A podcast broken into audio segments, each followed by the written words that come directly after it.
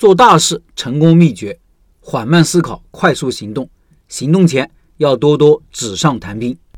我们做一件事情，尤其是做一件难度比较大的事情，通常都会钱花的比你想象的多，时间比你计划的要长。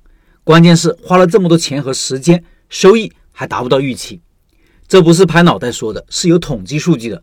有本书叫《怎么做成大事》，作者傅以斌统计了来自一百二十多个国家。涵盖了各个领域的总共一万六千多个大型项目和工程，发现只有百分之四十七点九的项目达到了预算目标，只有百分之八点五的项目在预算和完成时间上达到了预期目标，只有百分之零点五的项目在成本、时间和效益这三项上都达到预期目标。啥意思呢？意思就是两百个项目里只有一个项目在成本、时间、效益上都达到了预期目标。其余的呢，要不成本超预支，要不时间拖延了，要不效益低于预期，或者两个三个都不达标。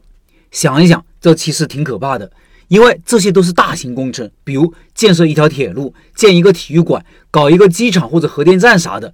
这些大型项目都是一些最聪明的人做出来的决策，都是一帮最聪明的人在执行，但依旧是拉垮的状态。所以你不得不承认，做好一件事情真的很难。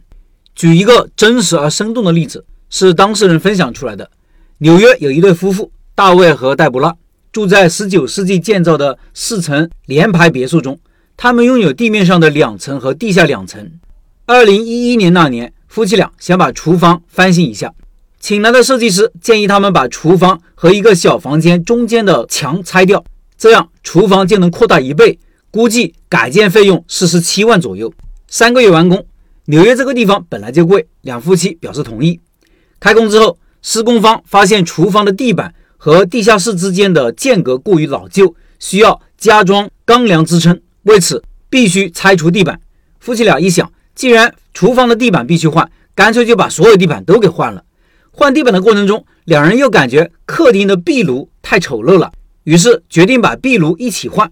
又感到一楼的小卫生间也难看，于是。建筑师重新画图，把整个工程全改了。接着，两个人又想到，既然地下室已经要动了，干脆把通往地下室的楼梯也改造一下，隔出来一个小房间，用来放洗衣机和烘干机。于是，建筑师又重新画图。法律规定，房子内部任何改建都必须向市政部门发起申请，所以他们必须反复申请，不胜其烦。折腾几次的结果就是整个一楼全部重建。工程进行到一定程度。大卫的母亲发话了，说：“你们一楼弄得挺好，可是二楼的卫生间都有点没了，为何不趁这个机会把二楼也重新装一遍呢？”于是二楼也被重建，工程总预算从十七万美元一路飙升，最后变成了八十万美元，总共历经十八个月才弄好。读完是不是觉得似曾相识？因为我们自己有些时候干事情也可能发生一样的错误，导致时间和预算都超标。这本书的作者。总结失败项目的一般规律是：快速思考，缓慢行动。刚开始的时候，大家都是兴高采烈，一旦做起来，才发现遇到各种没有想到的问题，进展很慢。因为进展缓慢，又遇到了更多的问题，这样就不断的拖延。对比之下，成功的项目则是缓慢思考，快速行动。书中也举了帝国大厦的例子，是比较少的成功案例。帝国大厦一九二九年筹划，一九三一年完工。前后一共十八个月左右的时间，不但提前完工，而且还省钱。原本预算是五千万美元，实际上只花了四千一百万美元。更重要的是，也获得了丰富的租金回报。帝国大厦时间那么紧，前期的设计可是一丝不苟。在工地正式开工之前，建筑师已经把这个大厦需要多少根钢筋、多少个铆钉、多少个螺栓，需要的各种土、各种建筑材料、大小、形状多少都测算好了。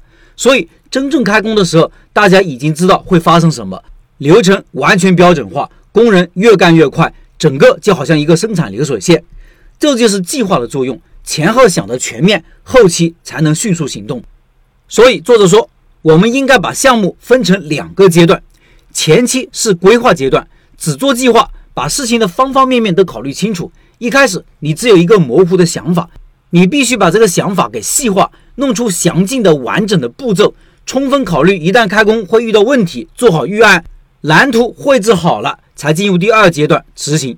前期是思考，后期是行动。思考这个阶段特别重要，因为是纸上谈兵，很便宜，所以时间慢一点、快一点没关系，应该多花时间。而一旦进入执行阶段，就要快了，因为这个阶段花费很大的，如果慢了，意味着预算和时间都可能超标。想起来前两天我们社群里有个老板说，他想开个店，每当自己和亲戚朋友讨论开店想法和规划时，都被他们说纸上谈兵没用。他垂头丧气，感觉受到了打击。我说。那就远离他们，因为他们是些没水平的人。越是聪明的人，越是深谋远虑的人，越是思考全面，在行动前越是要纸上谈兵。开店对于我们个人来说就是个大工程，就应该多思考，然后谋定而后动。另外，八月份的拜师学艺项目是瓦香鸡米饭单品爆品店，感兴趣老板进入交流群和段老板直接交流，音频下方摇二维码。